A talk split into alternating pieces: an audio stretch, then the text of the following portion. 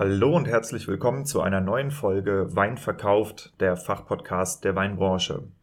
In der heutigen Episode spreche ich mit Eva Jung. Sie ist Exportmanagerin von Cheval Concar. Das ist ein französisches Unternehmen angesiedelt in Bordeaux. Cheval Concar ist selber Weinhersteller, ist aber auch Kellerei und Abfüller und vor allem auch Handelshaus für äh, Weine unterschiedlichster Preisklasse. Also das geht vom LEH bis hin zum Cru Classé aus dem Bordeaux und Cheval Concar beliefert sehr stark den deutschen Markt. Deshalb habe ich die Chance genutzt und mich mit Eva über den Exportmarkt Deutschland für französische Bordeaux-Weine unterhalten.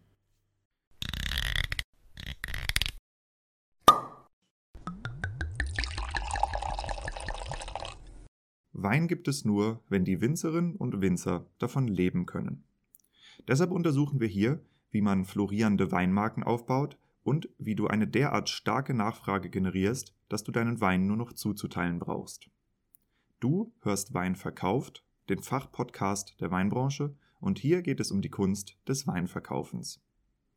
Wir sprechen über messerscharfe Positionierung, visionäre Verkaufstechniken, unterbewertete Nischen und entstehende Märkte im Weinbusiness. Eben alles, was Entscheidungsträgern im Weinbau und angrenzenden Wirtschaftszweigen dabei hilft, profitable Vertriebskanäle zu erschließen ihre Betriebe vernünftig auszubauen und zuverlässig neue Kunden zu gewinnen. Mein Name ist Diego, mein Podcast ist für alle gedacht, die in den Reben stehen und im Keller rumwuseln. Ich habe lange nach einer passenden Community für Weinverkauf gesucht. Er hat nun bei Wein Plus seinen Heimathafen gefunden und verdankt der Mitgliedschaft bemerkenswertes Wachstum. Mit der kostenfreien Mitgliedschaft bekommst du dort jeden Freitag Early Access zu einer bisher unveröffentlichten Episode von mir. Daneben gibt es hier, also zum Beispiel auf Spotify oder Apple Podcast, jeden Montag brühwarme News der Weinbranche mit Neuigkeiten über Fördergelder, über Umsatzzahlen, Weinbaupolitik, Neubesetzung, Markteinführung und was uns sonst noch so betrifft in unserer Branche auf die Ohren. Die Branchennews sind nur montags für 24 Stunden online. Wenn du sie verpasst, dann ist das so. Also abonniere den Podcast, um am Ball zu bleiben.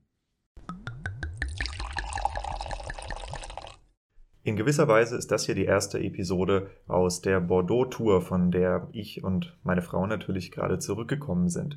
Diese Bordeaux-Tour, die wurde ermöglicht durch meine Sponsoren. Da ist in erster Linie die Firma Amorim Cork. Amorim Cork Deutschland, also die nordeuropäische Fraktion von Amorim, unterstützt meinen Podcast finanziell und hat damit diese Tour im Wesentlichen ermöglicht.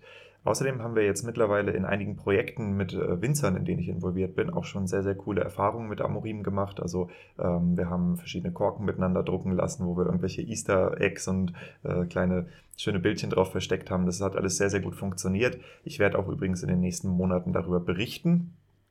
Genau. Und der zweite Sponsor, das ist Euramobil. Euramobil ist eine Firma aus Sprendlingen, also auch in Rheinhessen angesiedelt. Und Euramobil stellt Wohnmobile her. Und sie haben mich coolerweise mit einem Activa One, das ist so ein Alkoven-Wohnwagen, also wo man das Bett praktisch über äh, der Fahrerkanzel oben drüber hat, ausgestattet, damit ich diese Frankreich-Tour machen konnte. Und äh, das hat mir natürlich immens geholfen. Deshalb auch vielen Dank an der Stelle an Euramobil. Wenn du mit deiner Firma zu den Sponsoren dazugehören möchtest, dann sprich mich einfach an. Und jetzt wünsche ich dir viel Spaß mit Eva und Cheval Concar. Wir waren gerade dabei, uns über Kaviar zu unterhalten. Und äh, Eva, mit der ich heute spreche und äh, die ich dir auch gleich noch vorstelle, wenn du hier zuhörst, erzählt gerade ihre Erfahrungen mit äh, russischem oder ukrainischem, Kavi ukrainischem Kaviar und Bordeaux-Weinen. Und äh, du warst, glaube ich, bei der Preisentwicklung stehen geblieben oder über was ging es gerade? Ja, ja, ich, äh, nee, es, es, geht darum, ich, ich reiste damals eben auch für berufliche Zwecke äh, nach, äh, in die Ukraine, weil wir, wir hatten da auch viele äh, äh, Partner. Und äh, jedes Mal, wenn ich nach Kiew ging, ging ich in diesen, in diesen, äh, in, diesen Markt, der, der ist mitten in der Stadt. Und ich wusste, zu welcher äh, Dame ich gehen musste, weil die hatte eben diesen, diesen Kaviar frisch auch äh, im Angebot. Und ich durfte da dann auch verschiedene das ist dann, das war dann irgendwie in so einer Schublade unterm Tisch, also es war nicht ausgelegt in der, in der Vitrine, Ähm, es war eben kein pasteurisierter, sondern es war eben ein frischer Kaviar. Und ich durfte dann auch verschiedene Kaviarsorten probieren. Das war dann immer auf so einem äh, Plastiklöffelchen, ne? also nur zwei oder drei Kügelchen, aber man konnte da schon entdecken, ob der jetzt eben äh, älter war oder äh, frischer, ob er salziger war oder mit mehr Jodhaltig. Also es war schon eine Entdeckung und äh, und äh, meine Regel war immer, ich wusste, dass ich nicht mehr ausgeben durfte als äh, äh, ein Euro pro ein Gramm Kaviar. Und das handelte ich dann auch immer runter, weil die, die Ansage, die war immer wesentlich höher. Und ich handelte dann immer runter bis auf ein Euro pro ein Gramm, also 250 Euro für diese 250 Gramm äh, äh, Schatulle. Aber es ist halt einfach ein super Erlebnis und es ist ein super Geschmack und äh, ich machte dann auch zu Hause dann wir kauften die Blinis und äh, mit äh, mit äh, mit Sauerrahm und mit Champagner oder mit äh, mit einem äh, ja mit Champagner natürlich und das es ist immer ein Erlebnis irgendwie weil das ist ist etwas Besonderes ne? Hm. da habe ich sehr gute Erinnerungen an das und das ähm, ja wenn man als Vegetarier ja doch Eier isst, dürfte man dann Kaviar essen? Das ist so eine moralische Frage, die ich mir jetzt mal mhm. stellen muss. Also wo ist da der, der qualitative Unterschied, ehrlich gesagt? Muss ich mir noch für mich beantworten. Ähm, aber darum soll es jetzt gerade nicht gehen, nämlich äh, ich habe eben ein sehr, sehr spannendes Interview mit Eva aufgenommen auf Englisch für The Art of Selling Wine. Aber Eva äh, ist hier in Bordeaux ansässig und eben auch ursprüngliche Deutsche und äh, hat mir schon erklärt, dass sie das Hochdeutsch gelernt hat. gezwungenermaßen. gezwungenermaßen. Und ähm, ich habe gesagt, das ist so spannend, was du hier erzählst. Wir, wir machen auch noch einen kurzen deutschen Podcast. Und zwar, um, äh, um mal so ein bisschen ähm, die, den Kontext zu setteln. Wenn du Eva besser kennenlernen willst, hör den englischen Podcast, da geht es auch mehr um die Firma und um gerade um das Bordeaux. Ähm, aber Eva ist Exportmanagerin für eine doch relativ große Firma in Bordeaux, produziert Wein, kauft Wein, also Fasswein zu, füllt den ab, handelt mit teuren Bordeaux-Wein, also irgendwie so ein bisschen was von allem. Und äh, du bist aber für den deutschen Markt zuständig. Mhm. Und ähm, was mich sehr interessieren würde, äh, ich spreche oft mit deutschen Winzern oder mit deutschen Händlern, Sommeliers, wem auch immer, über den deutschen Markt, manchmal auch ein bisschen über den Exportmarkt. Aber wir haben natürlich auch die äh, Wettbewerber aus anderen Ländern, jetzt nicht nur aus Übersee, sondern eben auch ganz stark aus Frankreich. Und du bist äh, jetzt äh, praktisch auf der anderen Seite des Tisches und bedienst den deutschen Markt aus Frankreich heraus. Und ähm, erzähl doch mal so ein bisschen davon, was du eigentlich genau tust in der Firma, wo du bist. Mhm. Ähm, also ich, äh, ich leite äh, den Export, aber meine erste, mein erster Job ist eigentlich das äh, Verkaufen des Weins in den deutschsprachigen Raum, vor allem nach Deutschland, weil Deutschland ist für äh, Cheval das ist meine, meine Firma, der erste Exportmarkt. Ähm, und dieser Exportmarkt ist aufgebaut worden schon von der Familie seit, seit zig Jahren, also mehreren zehn Jahren, 60 Jahren oder sowas. Und tatsächlich haben wir heute noch Kunden, die damals noch von den Eltern meines Bosses äh, ähm, äh, gebildet wurden und die Kinder oder Kindeskinder dieser, dieser Kunden, die sind immer noch heute die Kunden von unserer Firma und ich finde das unheimlich toll. Also das ist so die Treue der, der deutschen Kunden, würde ich mal so sagen. Äh, das ist sicherlich etwas, das äh, äh, unbeschreibbar ist. Und, ähm, aber es heißt deshalb nicht, dass man nicht immer wieder beweisen muss, dass man, ähm, dass man sich diese Kunden eben verdient hat, obwohl man schon seit so vielen Jahren zusammenarbeitet ähm, sind äh, äh, Partnerschaften, die immer wieder unter Beweis gestellt werden von uns oder auch von der anderen Seite. Und es ist eben wichtig, dass man immer wieder beweisen kann, dass man äh, den Service bietet, der, ähm, der verlangt wird, die Qualität beständig bleibt, die Preise beständig bleiben. Also es ist schon ein ganzes Drumherum, um äh, so lange miteinander arbeiten zu können. Hm.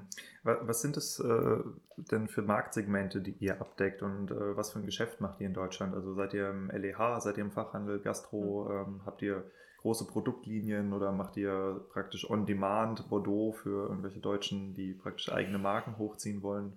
Also, was, was, was tut ihr? Ja, Cheval Conca ist eigentlich ein reiner Fachhandelslieferant. Äh, wir bedienen äh, mit, unserer, mit unserem Namen Cheval Conca, mit unseren Weingütern und auch mit den äh, bestimmten Marken, die wir eben kre kreiert haben, äh, hundertprozentig den Fachhandel. Also das ist so unser äh, Einzelhändler oder Havesco? Einzelhändlern, oder? ja, das kann passieren, äh, dass wir auch mit äh, Havesco in, in Kontakt sind, dann eher über die ähm, Grand Cru-Schiene.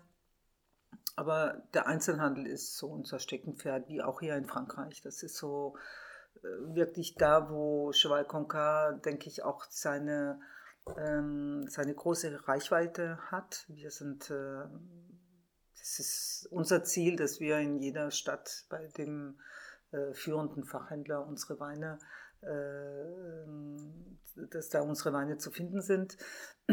Aber wir müssen natürlich auch äh, versuchen, ähm, auf den anderen äh, Vertriebsschienen äh, ähm, äh, verfügbar zu sein. Und wir haben natürlich auch mit, äh, mit den verschiedenen Firmen, die im E-Commerce arbeiten. Äh, das natürlich ganz neu für uns dann mal irgendwann war, äh, mussten wir da auch Fuß fassen und ja, das war nicht so einfach, weil man muss sich dann schon überlegen, ähm, wie kann ich das tun? Mache ich da mit meinen äh, Einzelhändlern, äh, ist das ein Problem für die, wenn unsere Weine dann auf irgendeiner, äh, nicht auf irgendeiner, aber auf einer Website äh, zu finden sind. Äh, es sind schon Überlegungen, die man anstellen muss. Ich hau jetzt mal ein paar Namen raus. Vicampo, Wine in Black. Zum Beispiel, ja.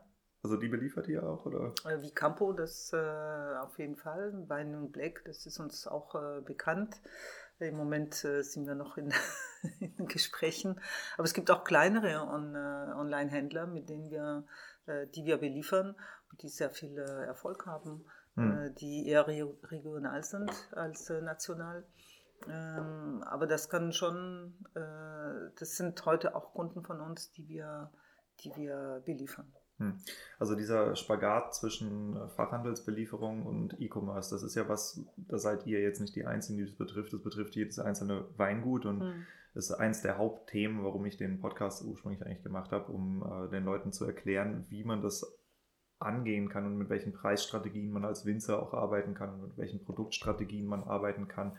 Was sind denn die Erlebnisse, die ihr da jetzt hattet äh, mit den Fachhändlern? Also sind die sehr unglücklich, wenn man in den Onlinehandel reingeht? Äh, hören die auf zu kaufen oder schlucken sie das dann doch? Oder also ich meine, wie läuft es denn? Weil der oft ist es ja so der, der, der Grund, warum viele Händler dagegen gehen, ist die Preistransparenz. Mhm. Ja. Und auf der anderen Seite glaube ich, ey, come on, das Internet ist jetzt seit 20 Jahren Big Business. Jeder hat Geräte, hat Computer, hat Laptops, hat Handys. So, es ist halt Preistransparenz da, die geht ja auch nicht mehr weg. Ja. Wie, wie stellt sich das hm. aus eurer Perspektive dar? Ich denke mal, dass heute selbst ein Einzelhändler seine Website hat. Ich meine, es ist ganz selten, dass wir heute noch mit. Es, es gibt immer noch Einzelhändler, die äh, halt ihre Boutique haben und da ihre Weine verkaufen, aber ganz ehrlich gesagt, die größeren Einzelhändler haben heute alle auch ihre, ihre Homepage. Was wir, äh, wenn, wenn das die gleichen Produkte betrifft, was wir, was wir unsere Kunden bitten, ist, dass wir eine gewisse äh, Preisstabilität halten. Und dass jeder diese Preisstabilität eben äh, angibt, damit es keine, äh, keinen, keine Unmut gibt am Markt. Ja. Arbeitet ihr mit einer unverbindlichen Preisempfehlung? Also in diesem Fall, wenn wir wissen, dass es äh, äh ganz spezifisch Online-Firmen äh, äh sind, dann bitten wir um eine bestimmte, äh, also nicht um unter ein bestimmtes Preislimit zu gehen. Hm. Wie, wie macht man diesen Spagat? Weil äh, jetzt mal auf Deutsch gesagt, kartellrechtlich darfst du dem Wiederverkäufer ja nicht vorschreiben, wie er Ja. zu verkaufen hat. Aber auf der anderen Seite ist, Das es ja auch Empfehlung. ist es ja auch so, äh, klar, niemand will niemandem so ans Bein pinkeln, dass das Geschäft im nächsten Jahr nicht mehr äh, zustande kommt. Also man muss da Diplomatie walten lassen. Ne?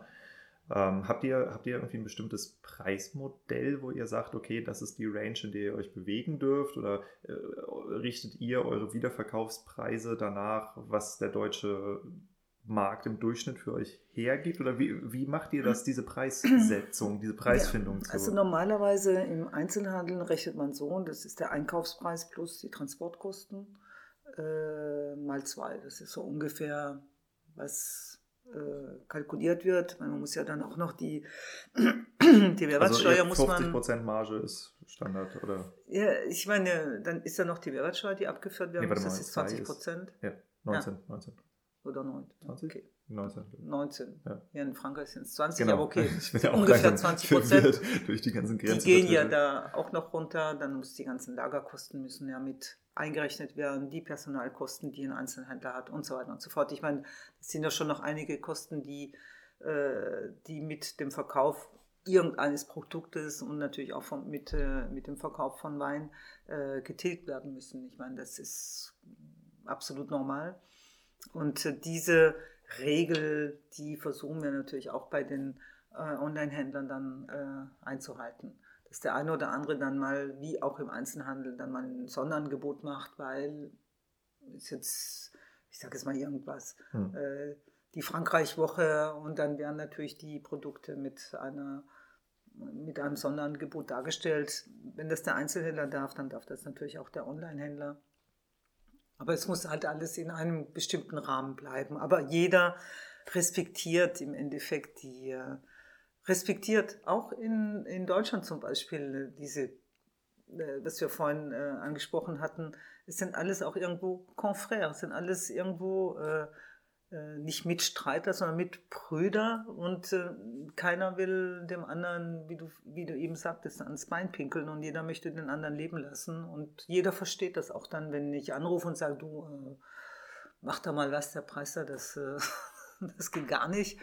Und, ähm, und dann, dann wird dann auch sofort reagiert. Also ich habe da noch nie Probleme gehabt, dass ich da irgendwie musste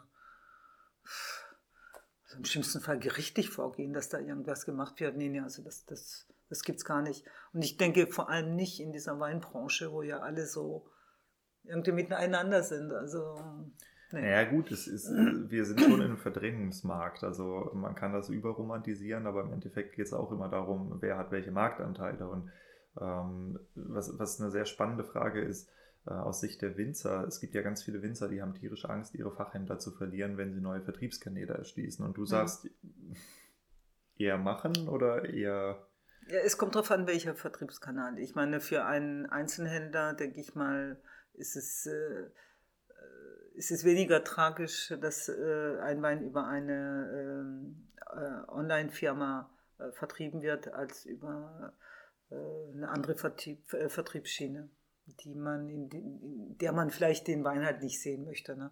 Äh, aber das ist hier, das ist in Deutschland so, das ist in Frankreich so. Wir müssen äh, wir haben äh, als Cheval Conca verschiedene Produktschienen, die wir eben dann auch den äh, Vertriebsschienen anpassen, so damit es nie eine Konkurrenz gibt und nie eine äh, diese Art Probleme haben wir eigentlich gar nicht zu, zu regeln, weil wir da unheimlich aufpassen, welche Produkte wir wo listen und damit es diese, dieses Konkurrenzdenken schon gar nicht gibt. Also Hm.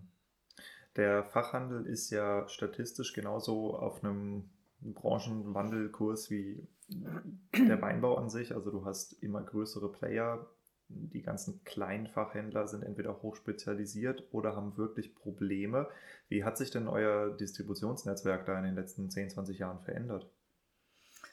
Also ganz ehrlich gesagt, nicht groß. Äh, Wir arbeiten immer noch wie vor 20 Jahren. Wir haben äh, in Deutschland ein äh, Agentennetz, regionale Agenten oder Ver- Handelsvertreter, Handelsagenturen, die unsere Weine vertreiben.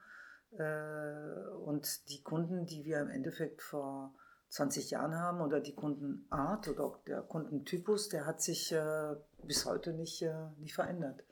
Ähm, Wir beliefern Einzelhändler und Fachhändler, Weinfachhändler in den verschiedenen äh, äh, Bundesländern und äh, das ist nach wie vor das gleiche. Das hat sich, nee, hat sich eigentlich nicht groß verändert. Äh, man sieht bei den Einzelhändlern diejenigen, die sich vergrößern und diejenigen, die sich verkleinern oder diejenigen, die, ähm, die, äh, die aufhören müssen. Ähm, äh, ja, ich meine, es ist wie bei allem, die, man muss sich der neuen, der neuen, Welt anpassen und äh, Lösungen suchen, um äh, Service zu bieten, die Kunden an den, in den Laden zu bringen. Ja, es, ist, äh, es geht heute schon darum, ähm, äh, wie für alle, die heute äh, im, im Vertrieb sind, zu schauen, wie bekomme ich meinen Kunden äh, an meine Ware heran und äh, für den Einzelnen natürlich in seinen Laden. Was kann er dazu tun, damit er, damit er mehr tun kann und mehr tun kann jetzt als äh, eine Konkurrenz wie zum Beispiel ein, ein LEH oder, oder irgendjemand anders. Er muss, ja, es ist der Service und deshalb bezahlt der Kunde dann auch etwas mehr für seinen mhm. Wein, wenn er ihn beim Einzelhändler kauft, weil er halt einfach die Veranstaltungen hat, die äh, Weinreisen, die organisiert werden. Es ist ja heute unglaublich, was die Einzelhändler und die, die Fachhändler, und ich muss das ganz ehrlich sagen, das ist un unglaublich, was die heute machen, was die, die Energie, die sie aufbringen, diese äh, das Einbringen von das Entertainment, das was Entertainment, da muss, ne? was da organisiert werden muss, die, dieser Einsatz, den die bringen, äh, übers Wochenende, die Abende lang und äh, ist unglaublich. Ja, ist ein, hm. es ist in Deutschland ganz spezifisch, denke ich, hier in Frankreich. Hm, ich glaube nicht, dass das, äh, dass hier ein Einzelhändler so viel, so viel tut wie ein, ein deutscher Fachhändler. Also das ist schon. Ich kann es nicht beurteilen, aber ich weiß, dass die Deutschen ziemlich am Wirbeln sind im Moment. Und äh, ja, also du hast ein Tasting nach dem anderen, dann mit irgendwelchen Köchen zusammen und total verrückte Events, die sich die ganze Zeit ausgedacht werden. Hm, aber ich würde gerne nochmal eine, eine andere Frage stellen. Und zwar, also ich habe viele Hörer, die äh, in der Situation sind, dass sie zum Beispiel als Fassweinlieferanten oder Genossenschaftslieferanten oder so äh, einfach kein Geld mehr verdienen und umsteigen auf Flaschenwein. Also das sind erstens meine Hörer, das sind auch viele von meinen Unternehmensberatungskunden, die halt in dieser Situation stecken und mh, hm, oft geht es dann darum, was kannst du eigentlich für Produkte entwickeln aus so einem aus so einer Fassweinsituation heraus, ja, wo du halt sagst, okay, du kannst halt jetzt dieses große Lagenspiel mitspielen oder du sagst halt, okay, ich kann halt auch ein Cuvée machen, einen tollen emotionalen Namen drauf, ein schönes Design und gucken, ob ich das in den Handel reinschieße. Und du scheinst ja recht viel Ahnung äh, von der Zusammenarbeit mit Handelsagenturisten zu haben. Was sind denn Best Practice, die man in der Zusammenarbeit mit, mit einer Handelsagentur an den Tag legen muss? Also wie, wie läuft das Geschäft mit der Handelsagentur? Ähm, die Handelsagentur im Endeffekt öffnet die Türen. Weil die Handelsagentur hat die Kontakte zu den all den Sale Akteuren, genau, ja. auf, in, in deren ähm, äh, Sektor. Hm. Aber im Endeffekt, was, was verkauft wird, das bestimmst du. Das, du musst das äh, treiben. Weil die Handelsagenturen, ich meine, keiner ist eine Handelsagentur, die nur für dich verkauft. Die sind alle Multicard. Und äh, damit dein Wein sich eben besser verkauft oder damit, damit sie sich überhaupt für deinen Wein interessieren, musst du halt etwas dazu tun, damit sie sich dafür interessieren, deinen Wein zu verkaufen. Ich meine, ich, ich kann mir jetzt vorstellen, dass es in zwei Richtungen geht. Das eine ist, ich, ich kann den Handelsagenturisten emotional abholen und begeistern, mich mit dem anfreunden. Oder ich mache halt einen, einen Wein, wo ich den Preis, ein UVP zum Beispiel, hochschraube künstlich hochschraube, um ihm eine höhere Provision geben zu können, dass es für ihn attraktiver ist, im hm. Preisvergleich diesen Wein zu verkaufen.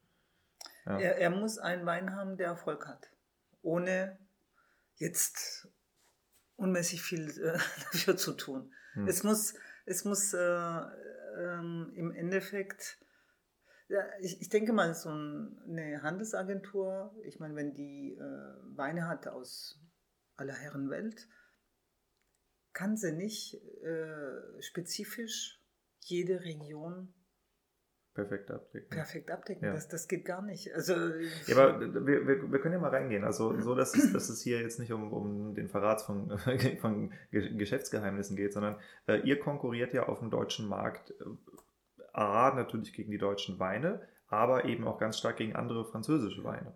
Französische oder und, aus irgendwelcher, wie, wie aus würdest, Spanische, Italienische, weiß wie, ich wie, wie funktioniert das denn, dass, dass du sagst, okay, die Cheval Concard Weine äh, sind für den Handelsagenturisten attraktiver als die von, keine Ahnung, Firma nebenan hier in Bordeaux. Hm. Was sind die Faktoren, die eure Weine dazu bringen, zu funktionieren? Ja, ich meine, bei, eine Handelsagentur kann nur eine Firma aus Bordeaux haben. Also schon mal, ich habe bei dieser Handelsagentur keine Konkurrenz. Darf sie das nicht oder arbeitet Nein, das ist in einem Vertrag ah, okay. ausgearbeitet. Schon mal. Aber wie gesagt, ich meine, Bordeaux ist eine Sache, aber äh, dann habe ich äh, alle anderen Regionen aus äh, Frankreich oder ich habe uns, unsere großen Konkurrenten in Deutschland ist, sind ja jetzt die Deutschen heute, hm. die deutschen Weine, ne, die natürlich unheimlich, äh, unheimlich äh, äh, Marktanteile übernommen haben der Kuchen, der ist halt wie er ist. Ne? Äh, keiner trinkt mehr als, äh, als vorher und ja, wir müssen halt teilen. Ne? Aber vor allem halt Italien ist ein sehr, sehr großer Konkurrenz für Frankreich. Äh, und Spanien natürlich rückt auch nach. Alles andere ist so ja, nicht, nicht, nicht so wichtig. Aber diese drei Konkurrenten, Deutschland, Spanien und, äh, und Italien für Frankreich, sind, ja, sind einfach da. Aber wir haben Gott sei Dank äh, äh, immer noch unheimlich viele Liebhaber äh, von französischen Weinen und auch von Bordeaux-Weinen.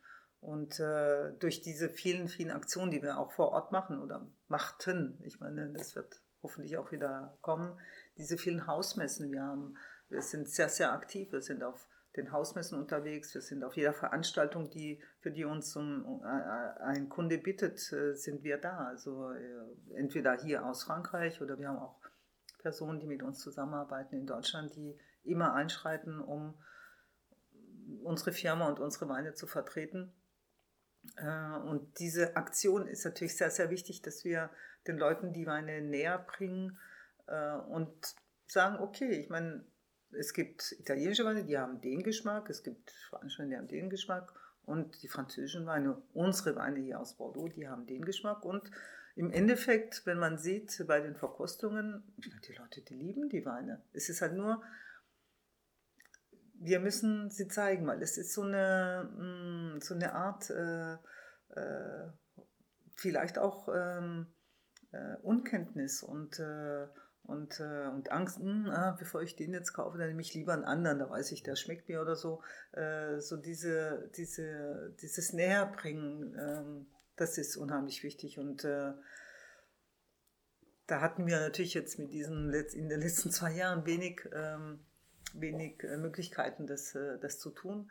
Das ja, aber mal ganz, ganz provokant Arbeit. gesagt, ähm, um schlechten Wein zu machen, muss man sich unter den klimatischen Bedingungen, die wir im Moment haben, überwiegend, bis auf letztes Jahr vielleicht, muss man sich echt anstrengen. Ne? Also das mhm. heißt, es gibt eigentlich fast überall guten Wein, mit dem du Leute begeistern kannst. Was sind denn die Faktoren, die, die dazu führen, dass Weine erfolgreicher sind als andere? Ist es die Optik? Ist es die Verpackung? Ist es äh, die Geschichte? Ja, also, ich, ich, ja, okay. Ich meine, die Optik, das ist sicherlich eine Sache. Äh, es wird oft den Franzosen vorgeworfen, dass sie eben zu traditionell sind. Die Dicken sind, sind zu, zu, traditionell. Man kann die Namen nicht aussprechen. Ich meine, da hat man alle möglichen Argumente, die, äh, die man hört.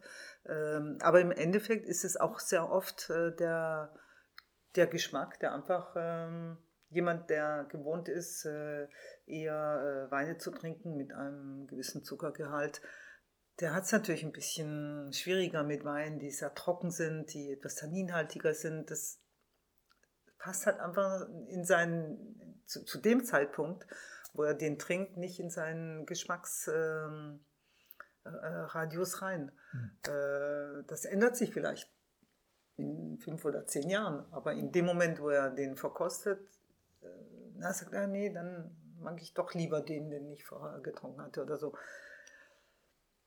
Aber dieses Näherbringen, dieses Verkosten lassen oder dass man überhaupt, ich, ich bin schon froh, wenn jemand, der, wo ich weiß, das ist ein äh, Italientrinker äh, und der kommt trotzdem an meinen Stand und probiert den Wein. Ich bin schon froh, dass er das überhaupt macht, dass er mhm. überhaupt äh, auf sich nimmt, na okay, ich probiere den jetzt halt mal. Und dann, selbst wenn er sagt, ah, nee, also mir schmeckt der andere jetzt doch lieber oder so.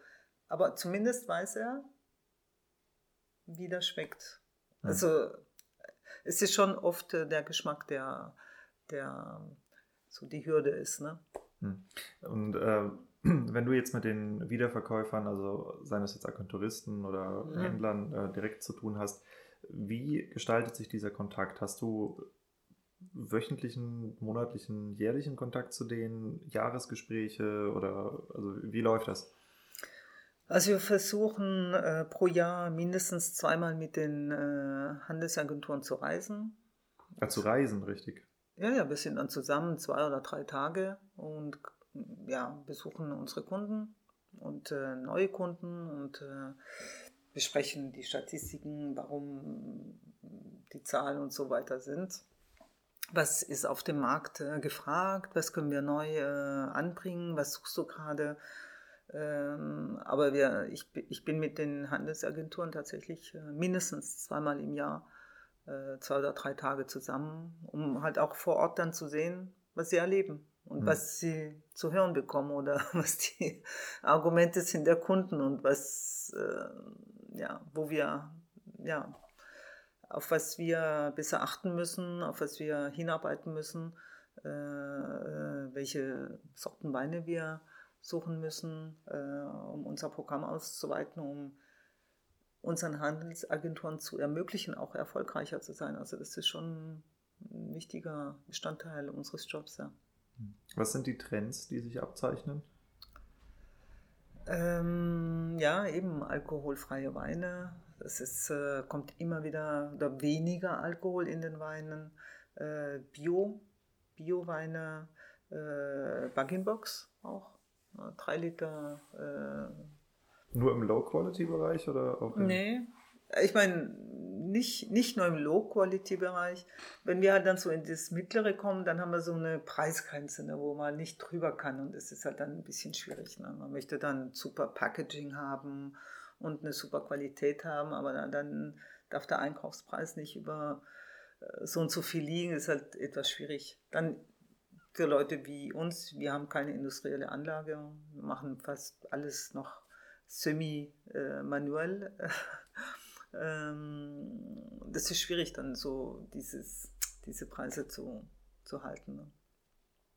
Ähm, äh, welche Trends sich noch äh, abzeichnen? Ja, ich meine, wir haben zum Beispiel ein Auslieferungslager in Deutschland, damit die Kunden auch kleinere Mengen eben ziehen können und nicht unbedingt jetzt von Bordeaux her palettenweise die Ware kaufen müssen. Also wir sind schon da und hören eben, wie können wir euch euer Leben leichter machen, unseren Kunden und auch den Handelsagenturen.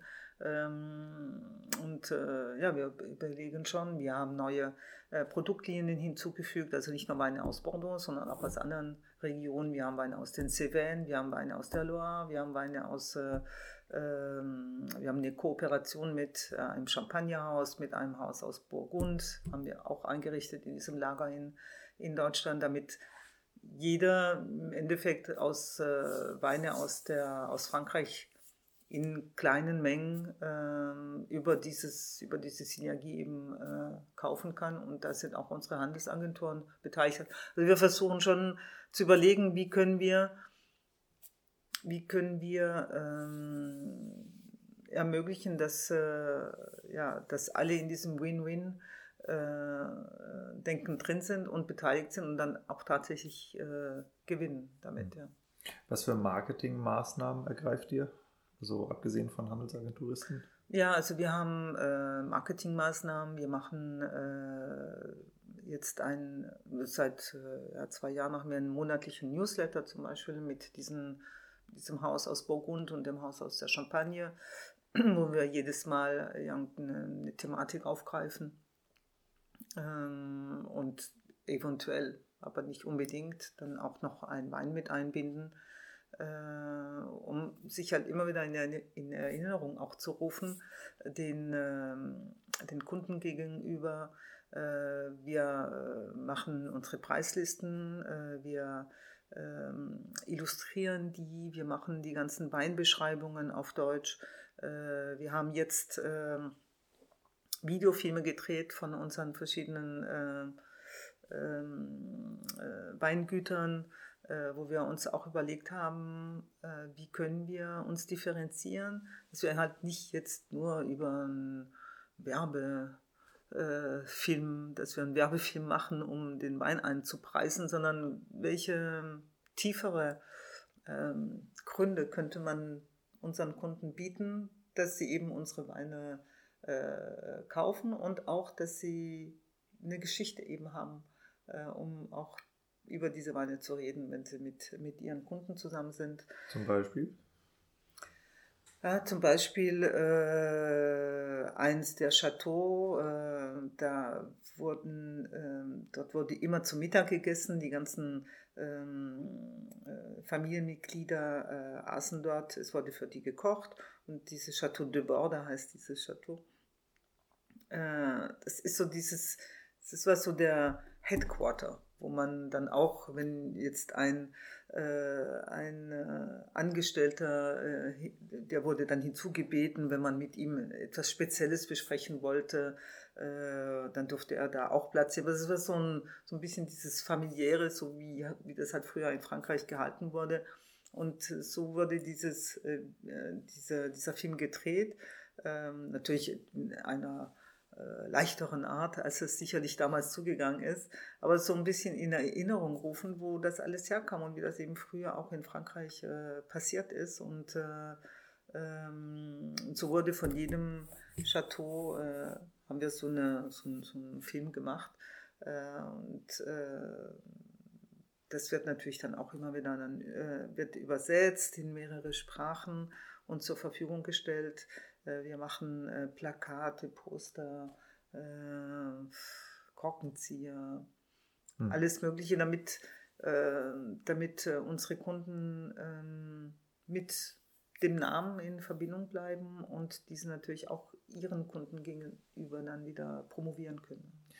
Ist das nicht als äh, französischer Produzent relativ schwer in Erinnerung zu bleiben, weil du ja auf einem Markt konkurrierst, der um Rebsorten und auch zunehmend um Persönlichkeiten sich dreht. Und also ich meine, hier gerade im Bordeaux ist es so unüblich, dass der Winemaker auf der Flasche steht. Also ich habe jetzt ein hm. paar modernere, jüngere Winzer gefunden, die so ganz versteckt unten mal ihren Namen draufschreiben. Mhm. Ja, aber wie, wodurch besticht man denn dann da? Ja, das ist schon so eine Sache hier. In, ich glaube, das ist aber ganz spezifisch Bordeaux, weil die in den anderen Regionen, die Winemaker, die sind da weniger, weniger scheu, sich da in, äh, vorzustellen. Aber hier in Bordeaux ist es schon ein bisschen, man, äh, man zeigt sich nicht so gern. Ne? Also, äh, also wir haben unsere... Hat das Gründe? Nee, also ich, ich wüsste jetzt keinen, ich glaube, das ist halt die Mentalität hier, die ist so, man, man, man zeigt sich nicht so gerne, man ist da eher versteckt, ja, selbst die Größten. Ne? Ähm, ja, es ist halt so die Art. Erklären? Nee, kann ich eigentlich nicht. Ich weiß nicht warum. Äh, was wir machen, wir zeichnen unsere Flaschen normalerweise immer mit, der, mit diesem Cheval Concar Siegel, um zu zeigen, dass das kommt von. Also die Dachmarke praktisch. Das ist die Dachmarke, ja. ja. ja. Die, ähm, das, das Prinzip der Dachmarkenvermarktung, das ist was, was äh, in den südlicheren Ländern eher gang und gäbe ist, in Deutschland relativ selten. Also ich meine, das ganze Sherry-Gebiet funktioniert so mit Lustau und den mhm. einzelnen mhm. Winemakern. Ähm, denkst du, das ist ein Modell, was Zukunft hat oder was vielleicht sogar wichtiger werden wird in Zukunft? Es gibt natürlich immer verschiedene Schulen. Ne? Es gibt die Schule, wo äh, die Kunden sagen, äh, nee, also wir möchten keine Flaschen haben, die äh, alle mit dem gleichen, der gleichen Dachmarke gezeichnet sind. Wir möchten lieber äh, Weine haben, wo äh, jeder Winzer oder jedes Chateau für sich selber steht, damit das eben halt dann auch nicht nachvollziehbar ist von den Endkunden, dass das alles aus einem Hause kommt. Ähm, und dann gibt es wieder welche, die sagen, ah, na, ganz toll, dass du das machst. Da weiß man ganz genau, mh, hm, der hat mir geschmeckt von der Firma Joël Concar. Äh, dann bin ich sicher, wenn ich den anderen Wein kaufe mit diesem gleichen, der gleichen Dachmarke, dann hat ich das, aus, aus hat Markendenken gute, heraus hat Ja, es ist eher Markendenken, ja. Hm. Aber das ist für den Fachhandel, denke ich mal, äh, heute, eben wie du sagst, mit diesen vielen, man, man sucht eher dieses ähm, Einzigartige oder dieses Besondere, ne? Äh, als jetzt so ein. Aber wir sind dabei auch zu überlegen, wie wir das handeln und äh, es sind schon immer, es ist ständig, man muss ständig überlegen, äh, wie man, äh, wie man seine Produkte angleichen kann. Eben innen und außen. Es ist es ist nichts gewonnen. Und wenn du denkst, jetzt hast du es, dann musst du wieder daran gehen und schauen, was du wieder ändern kannst, um, um den neuen Anforderungen gerecht zu werden. Es ist ein ständiges Überlegen. Hm. Wenn man aus deiner Sicht, äh, wenn man über Bordeaux spricht, man spricht dann halt immer über die großen Weingüter oder über weiß nicht, paar Gegenden. Gibt es was, wo du mit deinen 30 Jahren, über 30 Jahren Bordeaux-Erfahrung sagst, das ist eigentlich voll wichtig, aber das wird immer übersehen? Hm.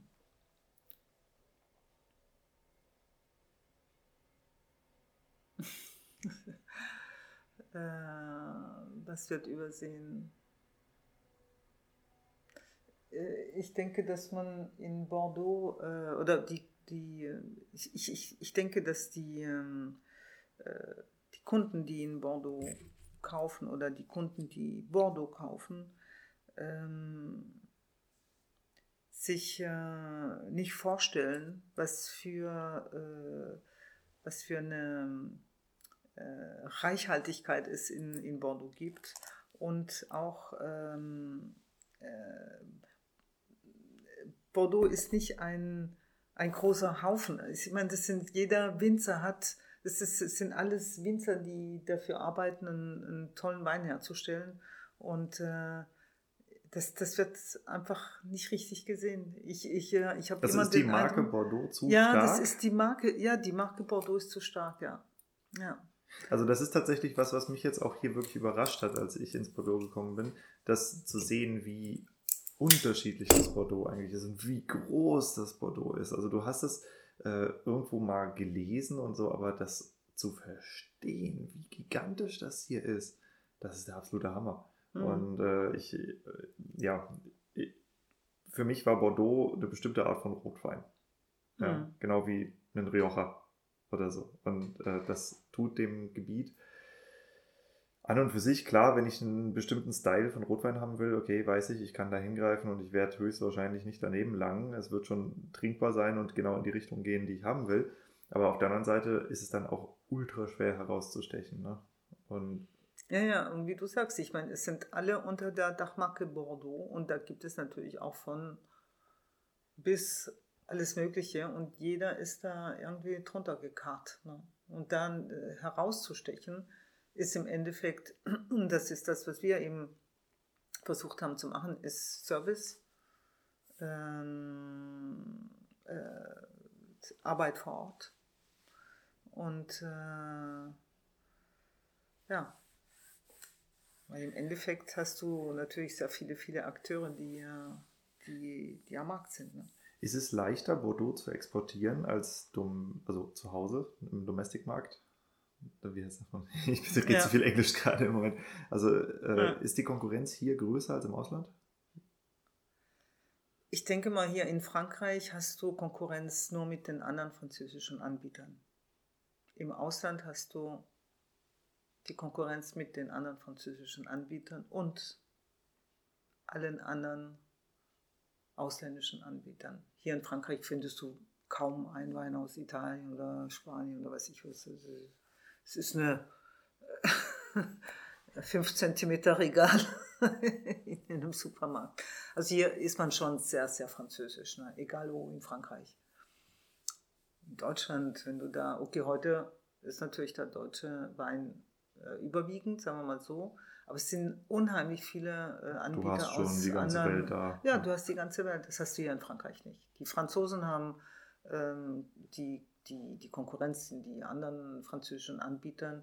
Aber wenn du jetzt hier in den Supermarkt gehst in Bordeaux. Ich habe tatsächlich auch gesucht, ne? also ob ich mal was Ja. anderes finde. Und, also ich meine, das ist hier, du, du bist einfach erschlagen von dem Weinregal, wenn es Mhm. halt nur um Bordeaux geht. Und als jemand, der sich jetzt nicht so gut mit Bordeaux auskennt, ich stehe davor und ich habe absolut keine Ahnung, was ich kaufen soll. Das ist, das ist, äh, so geht's mir sonst selten in der Weinhandlung, aber hier stehe ich echt davor und muss nach Etiketten kaufen oder nach Preisen und Jahrgang. Da gucke ich dann, okay, da, da stehen Weine, die sind drei Jahre alt, fünf Jahre alt, acht Jahre alt. Was kosten die im Durchschnitt? Ich habe absolut keine Ahnung, wer die produziert hat. Mal gucken, was ich nehme. So.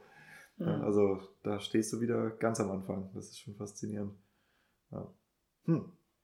Naja, aber also für alle, die sich dafür interessieren, wie dieses Geschäft äh, funktioniert auf Französisch, wir haben zusammen einen Podcast gemacht. Äh, Das ist eine eineinhalb Stunden Mega-Episode, äh, wo die Eva lange über äh, ihre Firma, also die Firma, wo sie arbeitet, äh, Cheval Concard spricht und auch über Vertrieb. Wir reden sehr viel über Vertrieb und was die Besonderheiten vom Vertrieb sind und was man da alles lernen konnte. Und deshalb äh, möchte ich das Ganze jetzt hier auch abbrechen und dich dazu einladen, uns beiden dabei zuzuhören, wie wir äh, auf unserem Denglisch und Franzenglisch äh, sprechen. Ja, und äh, ein bisschen Spaß zu haben mit unseren Akzenten, die dann sehr durcheinander gebracht sind, weil wir eigentlich ja natürlich Deutsch und Französisch sprechen, aber es ist, ist ihre, so, so ist die Weinwelt halt, ne? Und äh, Eva, deshalb vielen Dank. Nicht zu danken. Vielen, vielen Dank für all das. zwei Podcasts hintereinander. Du musst fast so geschlaucht sein wie ich. Ja, und ich habe heute den ganzen Tag gearbeitet. Wir nicht, wir nicht, wir haben nur das Bordeaux bereist.